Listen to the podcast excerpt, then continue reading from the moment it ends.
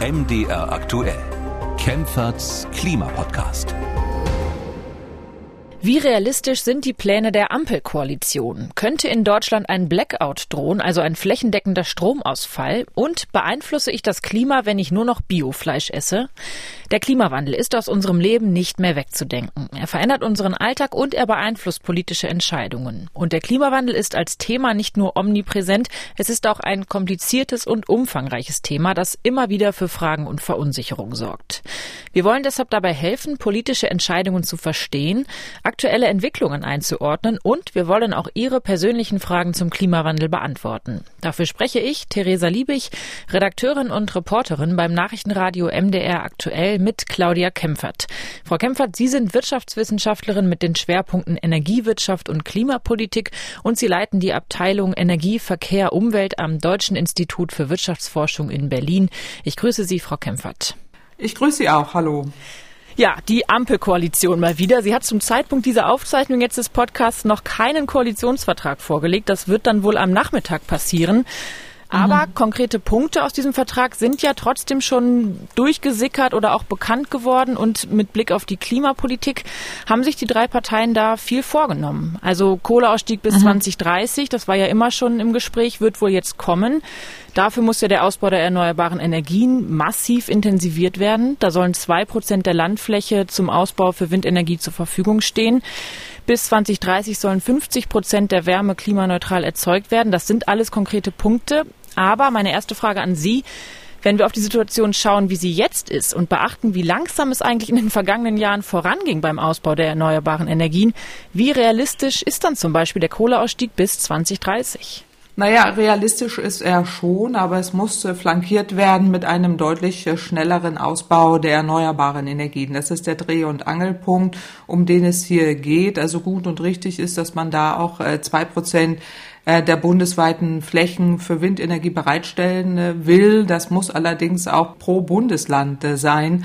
Wenn ich dann höre, dass Brandenburg schon jetzt auch pauschale Abstandsregeln festlegen will oder schon festgelegt hat und ja eigentlich auch in Bayern und Nordrhein-Westfalen diese pauschalen Abstandsregeln gar nicht mehr zeitgemäß sind, auch abgeschafft äh, gehören, äh, dann muss man sich das schon fragen, ob es dann realistisch äh, ist.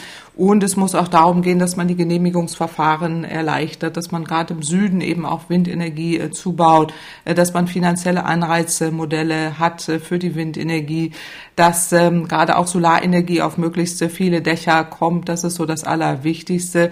Äh, und es geht eben auch äh, darum, dass man die Ausschreibungsmengen äh, deutlich erhöht auf Bundesebene. Äh, und äh, hier lese ich eben, dass man äh, vorhat, dass 80 Prozent des Stromverbrauchs in, bis 2030 aus erneuerbaren Energien gedeckt werden sollen mit Wind und Sonne. Das ist auf jeden Fall richtig und wichtig. Und wenn man das erreicht hat oder auch in dem Ausbautempo ist, dann ist es realistisch, dass der Kohleausstieg bis 2030 auch tatsächlich stattfinden kann. Ja, das sprechen Sie ja schon seit mehreren Folgen an, dass sich dieses Tempo mhm. eben äh, massiv erhöhen muss beim Ausbau der erneuerbaren Energien. Wir kommen da heute im weiteren Verlauf des Podcasts nochmal ausführlicher drauf. Ich würde aber erstmal ganz gerne ausnahmsweise eine Hörerfrage heute schon mal an den Anfang stellen, weil immer wenn es um Kohleausstieg bis 2030 zum Beispiel geht, dann geht es ja auch immer wieder um die Versorgungssicherheit. Das ist ja die Bedingung im Grunde für den Kohleausstieg. Und wir bekommen da sehr, sehr sehr viele Hörerfragen zu. Auch die Frage, woher kommt denn der Strom, wenn es dunkel ist und kein Wind weht? Und könnte uns möglicherweise auch so ein Blackout drohen, bei dem dann der Strom großflächig ausfällt?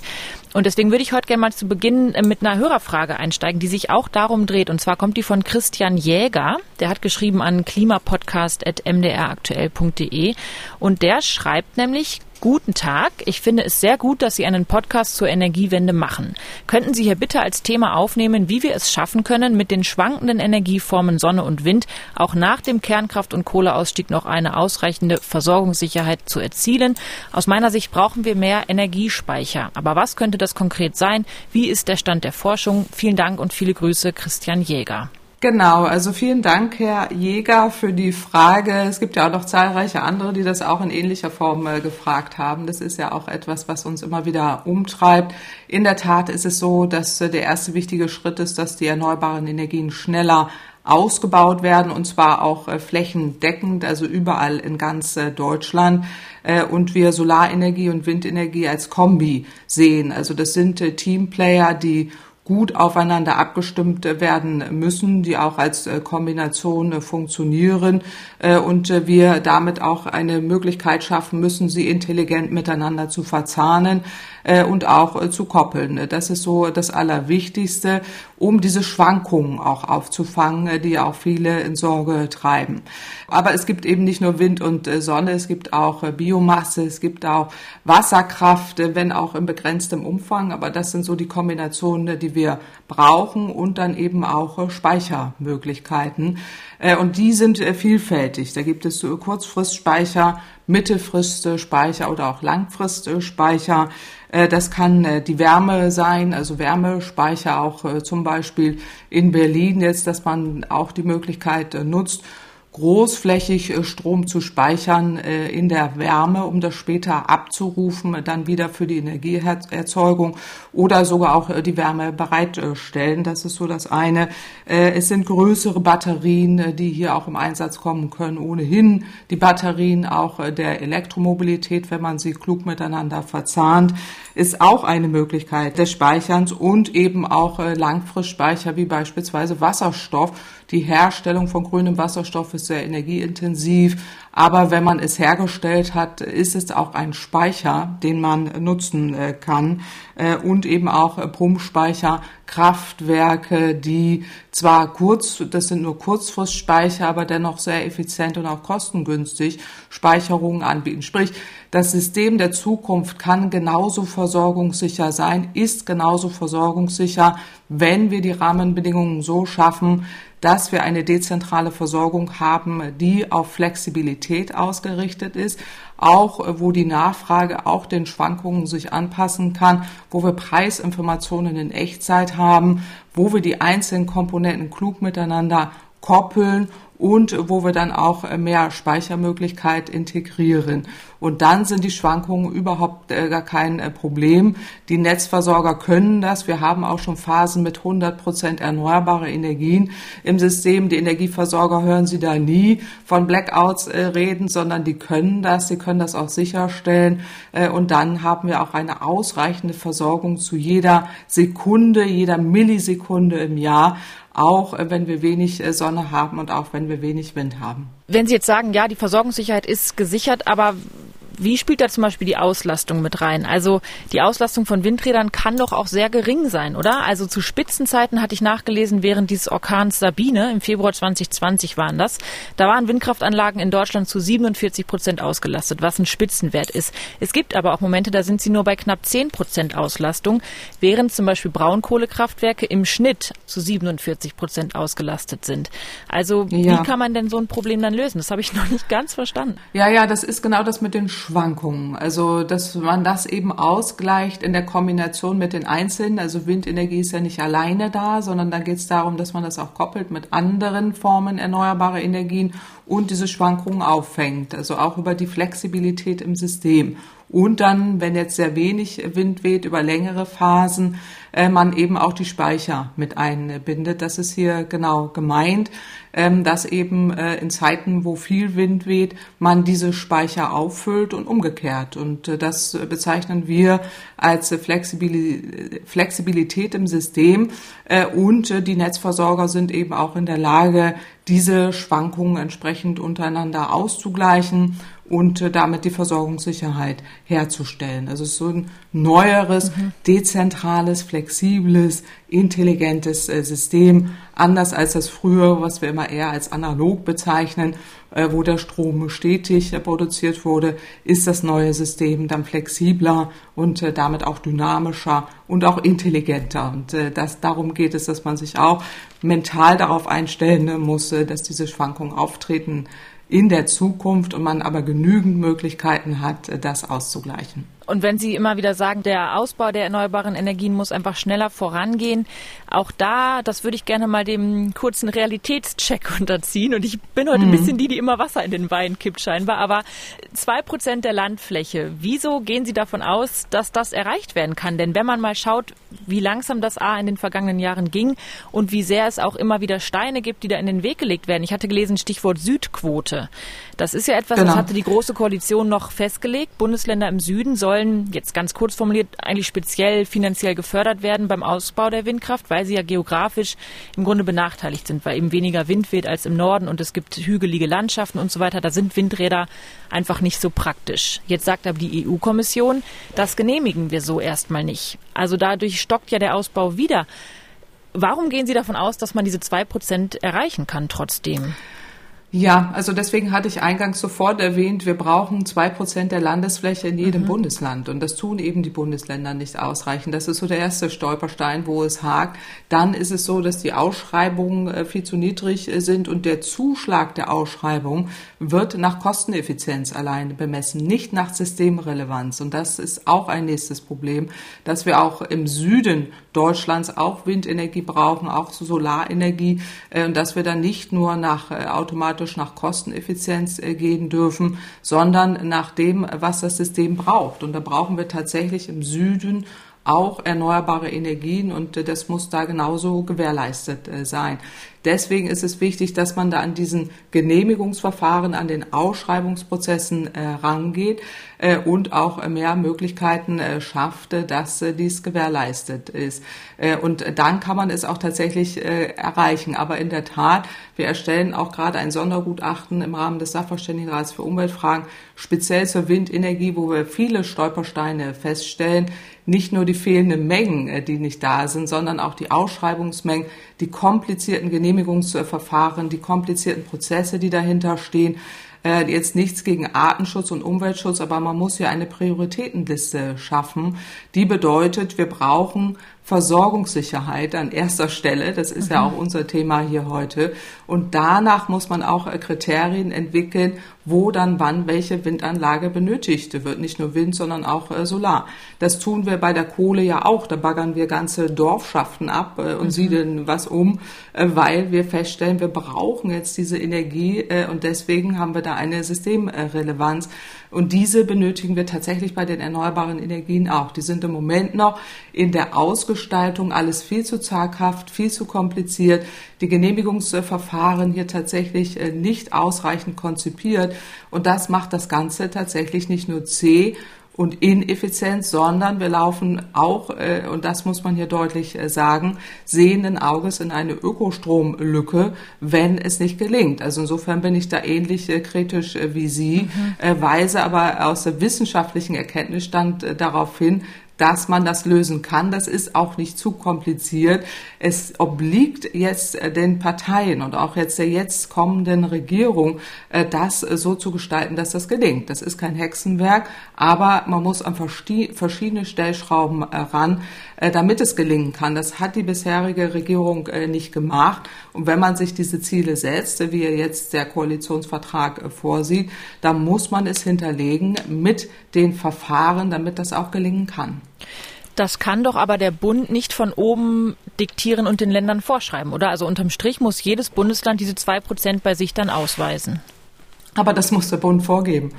Mhm. Ähm, sonst äh, ist es eben so, dass äh, die pauschalen Abstandsregeln, wie jetzt in Bayern, Brandenburg oder auch Nordrhein-Westfalen kontraproduktiv sind und praktisch den Ausbau der Windenergie zum Erliegen bringen. Und das ist kontraproduktiv. Genau das brauchen wir nicht. Weil ich nur gelesen hatte, dass sich jetzt die Länder im Süden und Südwesten ja regelrecht beschweren, dass diese Südquote nicht ähm, umgesetzt wird, in die Tat umgesetzt wird. Das klingt dann erstmal so, als würden die ja gerne Windräder bauen, aber es ist bei ihnen eben einfach zu teuer, wenn sie nicht diese ähm, finanziellen äh, Unterstützungen bekommen. Aber äh, es wurde ja auch bisher trotzdem im Süden und im Südwesten nicht so wahnsinnig viel Windräder gebaut, oder? Genau, und das liegt eben an den fehlenden äh, Mengen, die dort äh, überhaupt einen Zuschlag äh, bekommen, mhm. wenn sie ausschreiben. Äh, und den Südländern, das ist, hat jetzt was auch mit der Quote zu tun, auch die Quote, aber hier geht es jetzt auch mal darum, grundsätzlich einerseits, dass Flächen im Süden überhaupt ausgewiesen werden in ausreichender Größenordnung Und äh, zum Zweiten, dass die Ausschreibung und der Zuschlag äh, dieser Ausschreibung so gemacht wird, dass auch entsprechend im Süden zugebaut wird, weil im Moment wird rein nach Kosteneffizienz der Zuschlag gegeben und das bedeutet immer im Norden. Äh, und deswegen redet man oder hat jetzt diese Südquote da eingerichtet.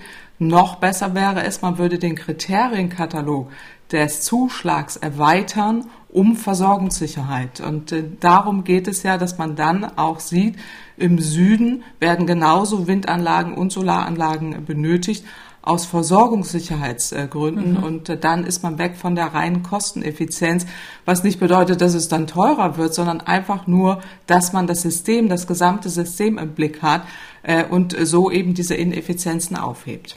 Also wäre es auch zu einfach zu sagen, im Süden sind Windräder grundsätzlich teurer als im Norden. So einfach kann man es nicht sagen, oder? So einfach kann man es nicht sagen, zumal wir auch festgestellt haben, dass es neuere Anlagen gibt, die auch eine hohe Systemauslegung haben und auch in Schwachwindzonen äh, wo es ja eher im Süden so ist, da ist ja weniger Wind als im Norden, äh, dann aber auch trotzdem eine hohe Ausbeute haben und äh, damit auch effizient sind und auch kosteneffizient sein können. Aber man muss das System so auslegen, dass es dafür auch Anreize gibt und die mhm. haben wir im Moment nicht. Wenn wir nochmal zurückkommen zur, zur Stromversorgung. Nun ist ja Energiewirtschaft eigentlich Ihre absolute Paradedisziplin. Dazu forschen Sie seit Jahren und kennen sich gut aus. Können Sie denn mit Blick auf Ihre Forschungen tatsächlich garantieren, dass heute und auch in Zukunft, wenn dann Kohleausstieg zum Beispiel erfolgt ist, dass Deutschland zu jeder Tages- und Nachtzeit ausreichend Strom haben wird, selbst wenn tausende Menschen zum Feierabend möglicherweise ihre E-Autos laden wollen? Also auch das sagt ja die Ampelkoalition, 15 Millionen E-Autos bis 2030 will die auf die ja. Straße bringen. Wird man die alle aufladen können? Die wird man aufladen können. Da geht es auch um die dezentralen Verteilnetze, die gestärkt werden müssen. Das ist diese Systemflexibilität, von der ich vorhin schon äh, sprach. Das ist das eine Wichtige, dass man da vor Ort und dezentral auch die Rahmenbedingungen schafft. Wir erstellen Simulationsmodelle, mit denen wir all dies durchrechnen, auch wirklich sekundenscharf für ganz äh, Deutschland, äh, wo wir auch durchrechnen 100 Prozent erneuerbare Energien inklusive Schwankungen, inklusive auch äh, mögliche wenige Windzeiten, möglich wenig äh, Sonnenzeiten und trotzdem sicherstellen, dass eine Versorgung zu jeder Tages- und Nachtzeit gewährleistet ist. Das geht eben über die verschiedenen Komponenten, die ich eben schon genannt habe. Mhm in der Systemkombination mit den Flexibilitäten, mit der Digitalisierung, mit einem effektiven Energie- und Lastmanagement, mit der Integration von Speichern. Und das ist eben ein völlig anderes System, als man früher hatte, wo man eben zu jeder Tages- und Nachtzeit ein Kraftwerk hatte, was dann Strom und Wärme produziert, ist es in der Zukunft eher auf Flexibilität ausgerichtet und Schwankungen dezentraler Art, äh, sodass tatsächlich sichergestellt ist, dass wir eine Vollversorgung haben mit erneuerbaren Energien äh, und wir auch diese Absicherung und Abpufferung, äh, dass man ausschließt, äh, dass es äh, Versorgungsunterbrechungen gibt. Dieses System ist ja heute schon im Einsatz. Wir haben ja auch Phasen, wo wir 100 Prozent erneuerbare Energien haben. Das tun alles die Netzbetreiber. Die sind dazu verpflichtet, das auch sicherzustellen, auch gesetzlich äh, verpflichtet. Äh, und die äh, machen das auch und äh, die haben auch die ausreichenden Kenntnisse, das zu tun. Und man muss das System auch vom Ende her denken. Und das ist so wichtig, dass man das auch nochmal deutlich macht, dass wir im Moment immer so auf Sicht fahren, wie im Nebel und dann irgendwie ein bisschen was hier, ein bisschen was da tun. Aber wenn wir wirklich eine Vollversorgung mit erneuerbaren Energien erreichen wollen, müssen wir sehr viel mehr tun, als wir in der Vergangenheit gemacht haben. Und dann können wir sicherstellen, es sind nicht nur unsere Modellsimulationen, da gibt es auch noch zig andere, äh, die äh, feststellen und auch darlegen können, simulieren können, äh, und das tun die Netzbetreiber auch und die Energieversorger auch, dass zu jeder Tages- und Nachtzeit eine Vollversorgung mit erneuerbaren Energien möglich ist. Und das ist etwas, was wir auch garantieren können und ein Zusammenbruch eines Übertragungsnetzes oder auch dezentralen Verteilnetzes ist unwahrscheinlich.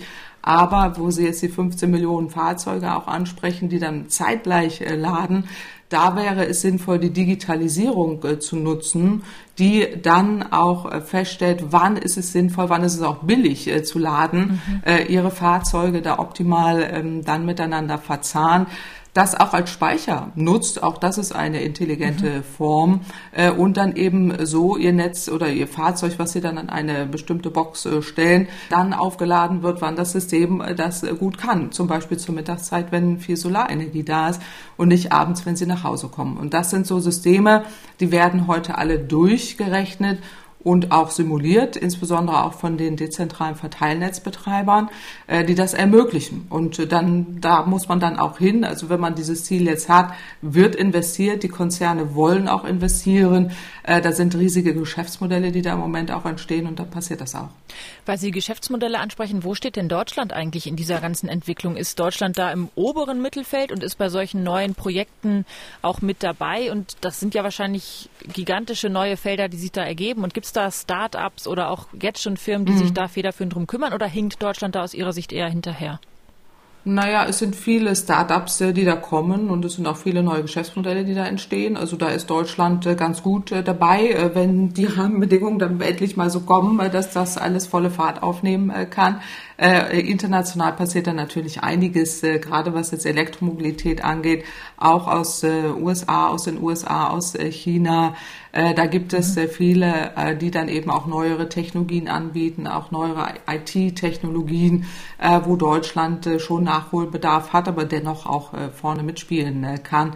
Wir sind ein Land der Ingenieure, wir sind auch ein Land der Lösungen und das ist äh, kein Hexenwerk, das zu tun, aber es äh, muss eben so gestaltet werden, dass dies auch ermöglicht wird. Nicht zu komplizierte Genehmigungsverfahren für jede Ladesäule, nicht mhm. zu viele Stecker für jeden Ladeprozess äh, und da ist einfach die deutsche Bürokratie häufig das größte Hindernis, nicht die Unternehmen und ihre Flexibilität und ihre Geschäftsmodelle und deswegen ist es so wichtig, dass man da nachjustiert. Und weil Sie vorhin gesagt haben, die Versorgungssicherheit ist gewährleistet und das müssen die Netzbetreiber auch gewährleisten. Wenn Sie das Stichwort Blackout hören, was halten Sie denn davon? Weil ich finde, wenn man das googelt, Blackout und Energieversorgung, ja. dann kommen schon auch seriöse Artikel, in denen steht dann, Experten warnen vor dem Risiko eines großräumigen Stromausfalls. Und Sie lachen jetzt schon. Ja. Sie haben nicht so viel übrig für diesen Gedanken. Nein, das, das schon. Nein, nein. Also natürlich kann man darüber äh, schreiben und auch seriös äh, schreiben. Ich verweise da auch an die Bundesnetzagentur, äh, die ebenso äh, bestätigt, ein großflächiger Blackout ist äußerst un unwahrscheinlich. Äh, natürlich weiß man nicht, ob es eine bestimmte Eintrittswahrscheinlichkeit äh, gibt. Äh, die ist indirekt immer da, aber man sorgt dafür, dass es Sicherungsmechanismen gibt, die auch bei größeren Störungsereignissen dann voll durchgreifen. Also ein Zusammenbruch eines Übertragungsnetzes ist äußerst unsicher und wir haben weltweit das sicherste Stromnetz mit das sicherste Stromnetz, sind da, ich glaube, auf Platz drei aktuell. Mhm. Äh, und äh, das zeigt einfach, wir haben so gut wie gar keine Blackouts. Blackouts können rein theoretisch auftreten bei extremen Klimaereignissen, das hatten wir auch schon in der Vergangenheit. Denken Sie an extreme, äh, an den extremen Schneefall, den wir mal hatten, wo mhm. es dann ja auch einen Blackout äh, gab, weil ein Netz zusammen oder eine Stromleitung zusammenbrach. Wir hatten auch schon mal ein Kreuzfahrtschiff, was irgendwie eine Stromleitung durchtrennt hatte und dann hatten wir in ganz Europa eine Zeit lang keinen äh, Strom. Also solche Dinge können auftreten, aber mich begleiten äh, diese Diskussionen schon seit Ewigkeiten, deswegen musste ich eben äh, lachen. Mhm. Sie sind häufig interessengeleitet. In der, früher waren es die Atomkraftwerke, die fehlten äh, angeblich, äh, die wir zubauen müssen, um einen Blackout äh, zu verhindern. Da gibt es auch schöne Artikel, auch schon in den 70er Jahren, 71, 73, äh, habe ich mal zusammengestellt auch für einen Vortrag, äh, wo ich immer darauf verweise. 80er Jahre war es äh, dann auch immer noch Atom, äh, später dann Kohle. Aktuell sind es Gaskraftwerke, die fehlen oder eben die erneuerbaren Energien, die Schwankungen haben. Also äh, der Blackout ist immer eine äh, Möglichkeit, Angst zu schüren, wird auch gern für Thriller verwendet, ja, ob es im Buch genau. oder aktuelle Serien, äh, die man da äh, angucken kann, ist ja hochspannend, äh, um irgendwie Angst zu schüren, dass das alles nicht äh, funktioniert. Ich verweise da auf die Bundesnetzagentur, die da die Aufgabe hat, das zu überwachen und auch die Sicherheitsmechanismen, Sicherungsmechanismen einzuführen. Ähm, und das tut sie auch und das tut sie auch umfassend, äh, muss man äh, sagen. Äh, und deswegen haben wir da auch einen ausreichenden Mechanismus, ja, der das, der das verhindert. Aber wenn jetzt ein solcher Blackout tatsächlich auftritt, wie man ja auch aktuell in irgendwelchen Serien nachgucken kann, dann gibt es auch einen ausreichenden Katastrophen, ein ausreichendes Katastrophenmanagement, sodass man da wirklich keine Angst haben sollte. Und die erneuerbaren Energien sind da eher dann die Lösung, wenn Sie eine Solaranlage auf dem Dach haben, eine Batterie im Keller, äh, dann sind sie doch eher geschützt. Was würde denn passieren, wenn es so ein Blackout gäbe? Da gibt es also so ein Szenario, wie man sich dann, wie man dann vorgeht weiter, wie man sich dann verhält, ja? Genau, naja, also es gibt eben ein Management von Blackouts, da gibt es auch, das kann man auch bei der Bundesnetzagentur nachlesen. Deutschland ist da umfassend vorbereitet. Das äh, findet äh, dann äh, auf mehreren Ebenen statt und basiert dann auf Aktionen von einer Vielzahl von Behörden, von dem Bund, von den Ländern, von Kreisen, auf Kommunen, Hilfsorganisationen und auch Unterstützungskräfte. Das ist ein voller Apparat, der dann da anläuft, falls eben ein solcher Blackout stattfindet. Das ist ja auch eine hochsensible äh, Angelegenheit. Hier geht es ja um die Stromversorgung auch von Krankenhäusern und solchen Dingen, mhm. äh, die dann äh, sichergestellt sind. Also darauf ist man äh, vorbereitet, kann auch jeder nachlesen. Auch äh, die ähm, äh, Bundesbehörden weisen da Studien aus und es gibt auch Berichte auch der Bundesbehörden, wie man eben einen solchen Vorfall dann durchexerziert und das Bundesamt für Bevölkerungsschutz und Katastrophenhilfe hat da auch ein individuelles individuellen Plan während eines äh, Stromausfalls, wie man sich da verhalten soll äh, und gibt auch Hinweise, also von Kerzen, die man zu Hause haben soll oder Powerbanks, die auf Solarenergie äh, basieren. Da sind ja interessante Vorschläge auch drin. Also alles das, was man da selber tun kann, was auch auf Solarenergie basiert ähm, und sich das zu Hause hinlegen, dass man zumindest sein Handy aufladen kann, ist ja auch mhm. ganz ein ganz interessanter Hinweis. Es wird durchdekliniert, man muss da jetzt auch keine Sorge haben. Äh, so, damit soll ja Angst geschürt werden. Die Angst brauchen wir nicht haben. Also wir sind da auch vorbereitet. Also wir halten fest, unter bestimmten Voraussetzungen besteht Energieversorgungssicherheit, auch wenn Kohlekraftwerke und Atomkraftwerke abgeschaltet werden. Und das Risiko eines Blackouts ist sehr, sehr, sehr gering, aber nicht komplett ausgeschlossen. Naja, also wir haben heute auch nochmal eine Studie, also wie es am Deutschen Institut für Wirtschaftsforschung äh, nochmal genau angeschaut und nochmal nachgerechnet. Also das tun wir ja regelmäßig, äh, wenn bestimmte Kraftwerke abgeschaltet werden. Anlass sind jetzt eben die Atomkraftwerke, die jetzt schrittweise vom Netz gehen. Mhm. Auch da nochmal unser Modell durchrechnen lassen, äh, was passiert, äh, wenn eben die Atomkraftwerke vom Netz äh, gehen. Auch aktuell, sie könnten vom Netz gehen, die Lichter gehen nicht aus. Die gute Nachricht, es gibt keinen äh, Blackout, auch keine umfassenden Schwankungen, die auftreten. Ähm, wir können auch nachweisen, dass das nicht passiert. Allerdings weisen wir auch nochmal darauf hin, dass wir einen deutlich schnelleren Ausbau von Ökostrom brauchen, weil wenn wir nur Atomkraftwerke abschalten, dann eher Kohlekraftwerke mehr genutzt werden, die ja jetzt noch am Netz sind bis 2030 und wir damit erhöhte Emissionen hätten. Das wollen wir natürlich äh, nicht. Deswegen auch da nochmal der Hinweis, ähm, wenn wir Atomkraftwerke auch abschalten, auch sofort beispielsweise, dann muss es auch nochmal ein Argument, nochmal mehr dafür geben, erneuerbare Energien schneller auszubauen. Wir kommen gleich zu den Fragen der Hörerinnen und Hörer. Ich habe nur noch eine ganz praktische Frage, weil ich mich reingelesen habe zur Vorbereitung dieses Podcasts natürlich in dieses ganze Thema Windkraft, äh, Windenergie und so weiter. Und nun ist es ja Fakt, dass im Norden es mehr Windräder gibt als im Süden und im Südwesten und da ja auch einfach mehr Wind weht. Und dann hatte ich gelesen, wenn nun der Strom an der Nordsee erzeugt wird, muss er ja aber auch irgendwie in den Süden und in den Südwesten transportiert werden. Mhm.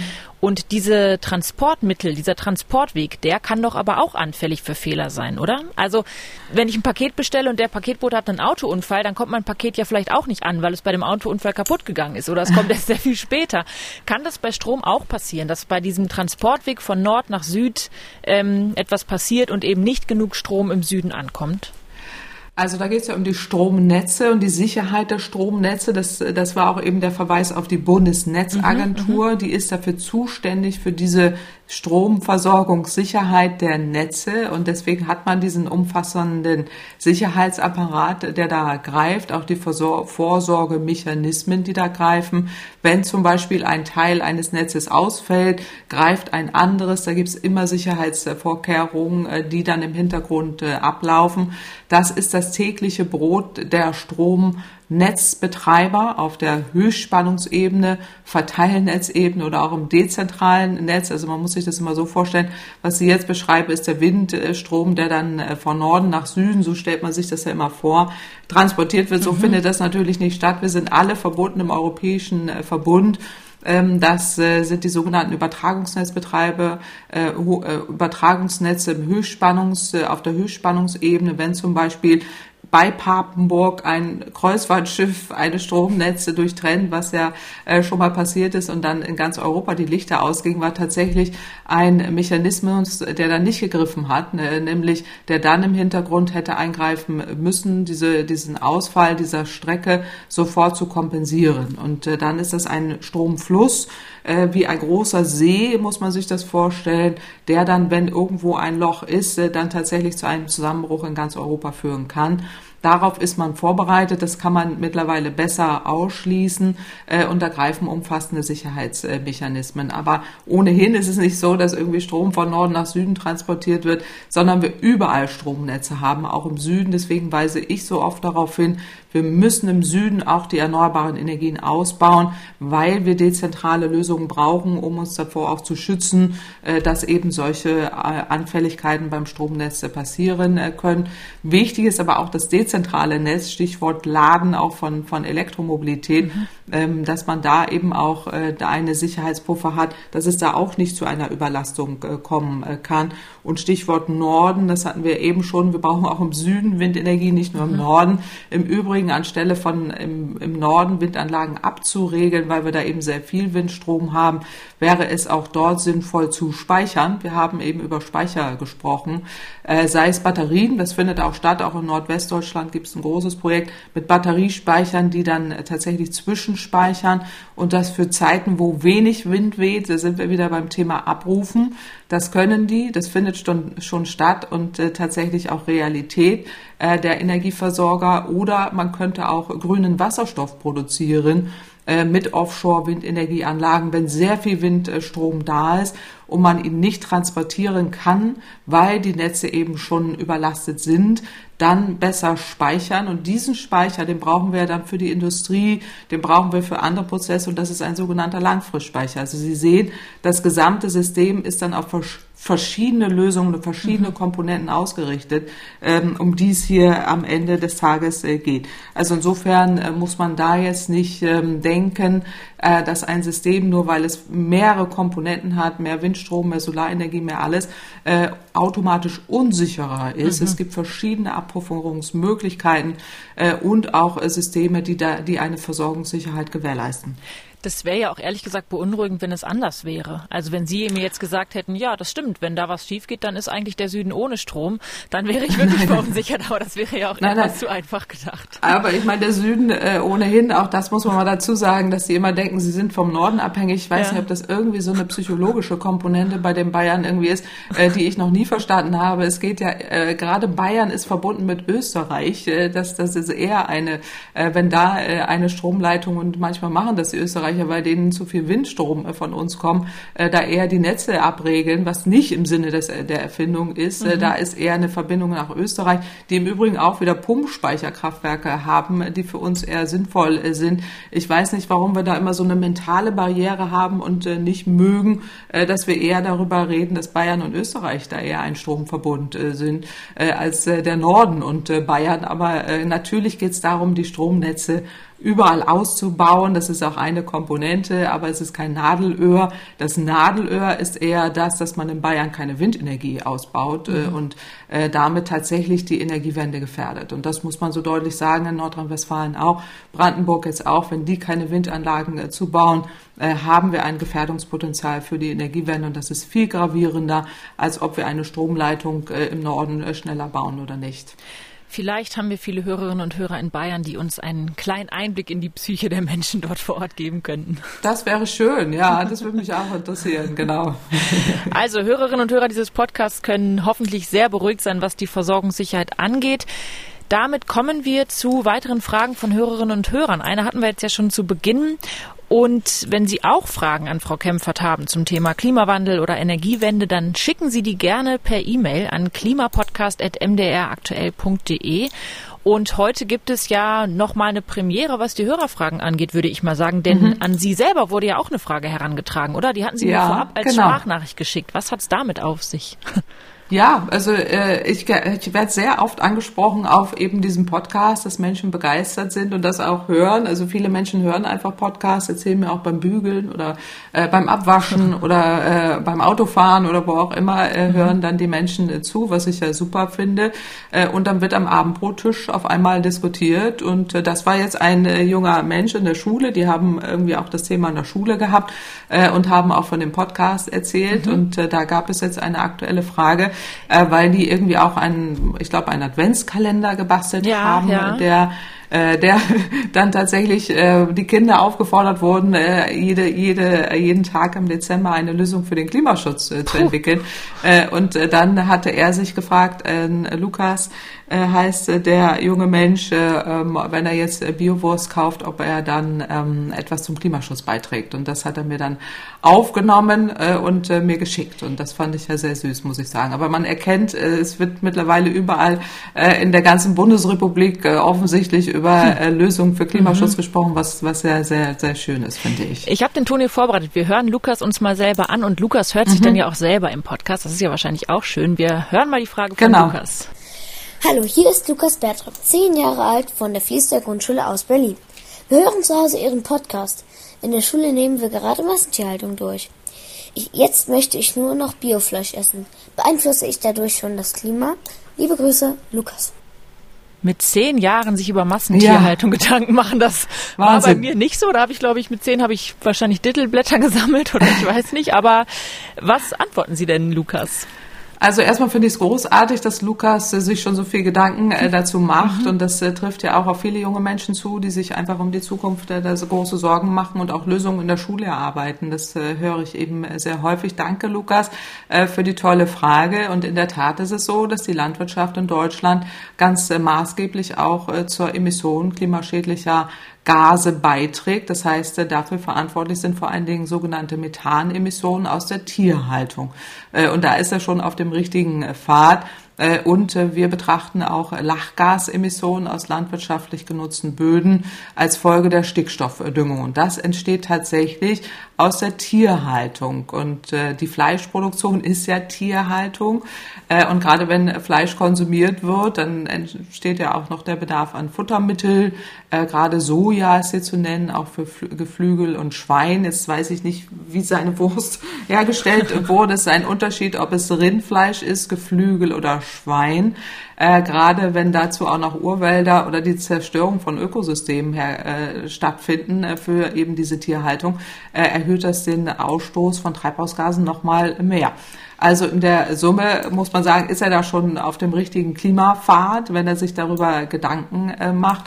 Äh, und grundsätzlich ist es so, dass es äh, Bio-Wurst nicht automatisch besser ist fürs Klima, sondern hm. äh, zwar etwas besser für die Tiere, aber nicht so viel besser fürs äh, Klima weil eben die Tierhaltung tatsächlich mit den klimagefährlichen Treibhausgasen verbunden ist äh, aufgrund eben auch äh, von dem CO2-Ausstoß, aber auch der Wasserverbrauch, die verwendeten Antibiotika, auch das muss man ja dazu sagen, äh, spielen dann eine Rolle. Aber Biofleisch ist natürlich besser für die Tiere, äh, die dann äh, tatsächlich eben besser gehalten werden in der Biozucht. Weniger Antibiotika, besseres Futtermittel, weniger Dünger, äh, all das äh, tut natürlich den Tieren äh, gut und die Massentierhaltung ist hochgradig problematisch. Das hat Lukas schon echt richtig richtig erkannt. Also er kann eine Menge tun, wenn er sich darüber Gedanken macht zum einen, aber auf der anderen Seite vielleicht auch dann mal am Abendbrottisch überlegen, ob man ähm, nicht so viel Wurst isst, mhm. sondern eher auf pflanzliche, äh, auf pflanzliche Ausweichprodukte oder was ja auch lecker ist, Gemüse oder sowas mhm. auszuweichen.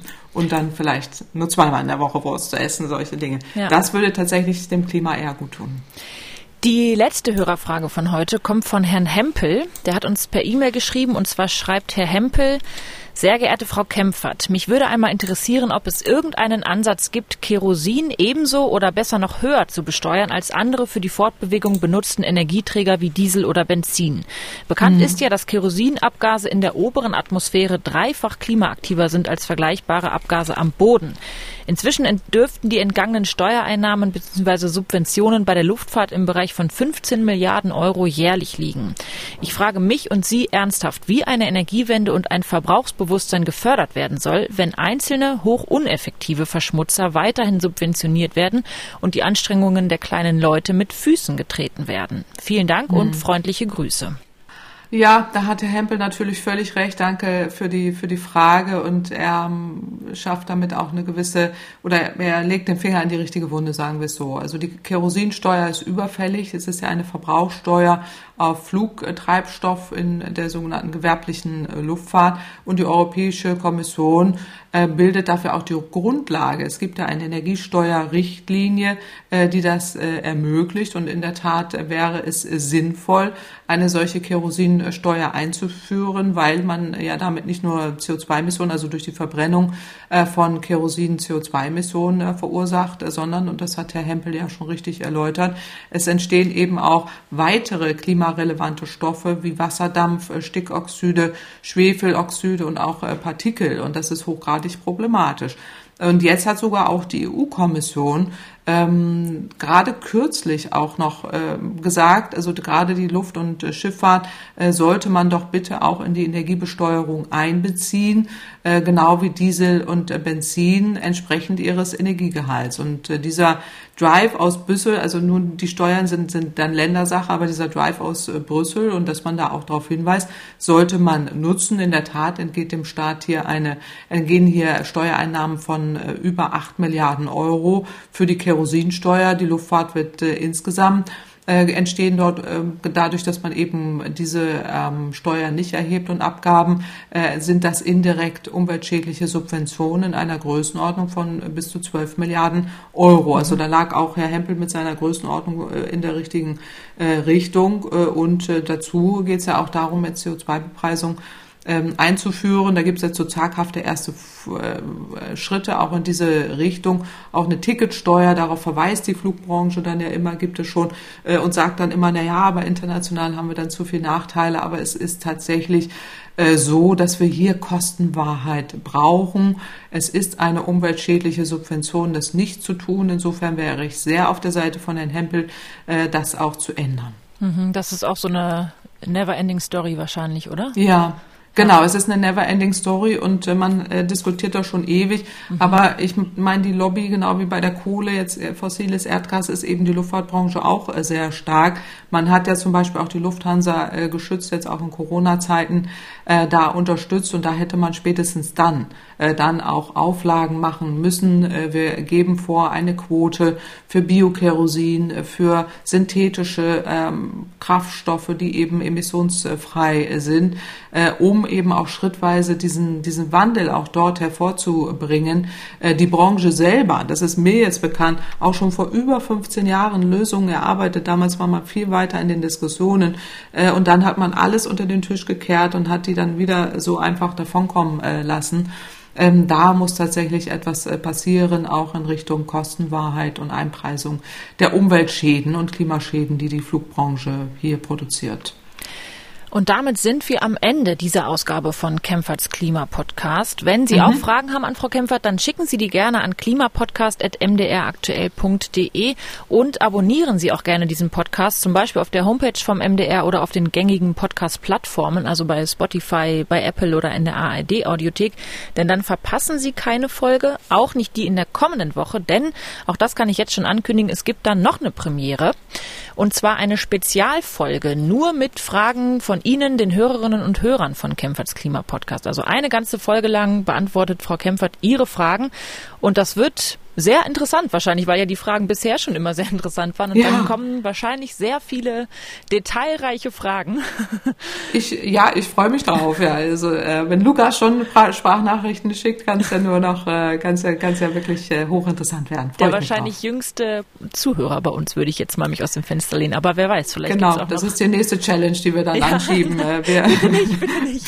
nee, bitte nicht, bitte nicht. nicht zu häufig. Aber kann gut sein, dass äh, genau nicht so häufig. Nein, nein, das ist äh, äh, aber kann gut sein. Es ist ein sehr junger Hörer, freue ich ja, mich darauf. Ja. Aber egal welche Altersklasse, wir freuen uns über alle Fragen. Genau, so ist es. Ich wünsche Ihnen bis dahin eine schöne Woche und wir hören uns dann nächste Woche wieder. Tschüss, Frau Kempfert. Tschüss, bis nächste Woche. MDR aktuell. Kempferts Klimapodcast.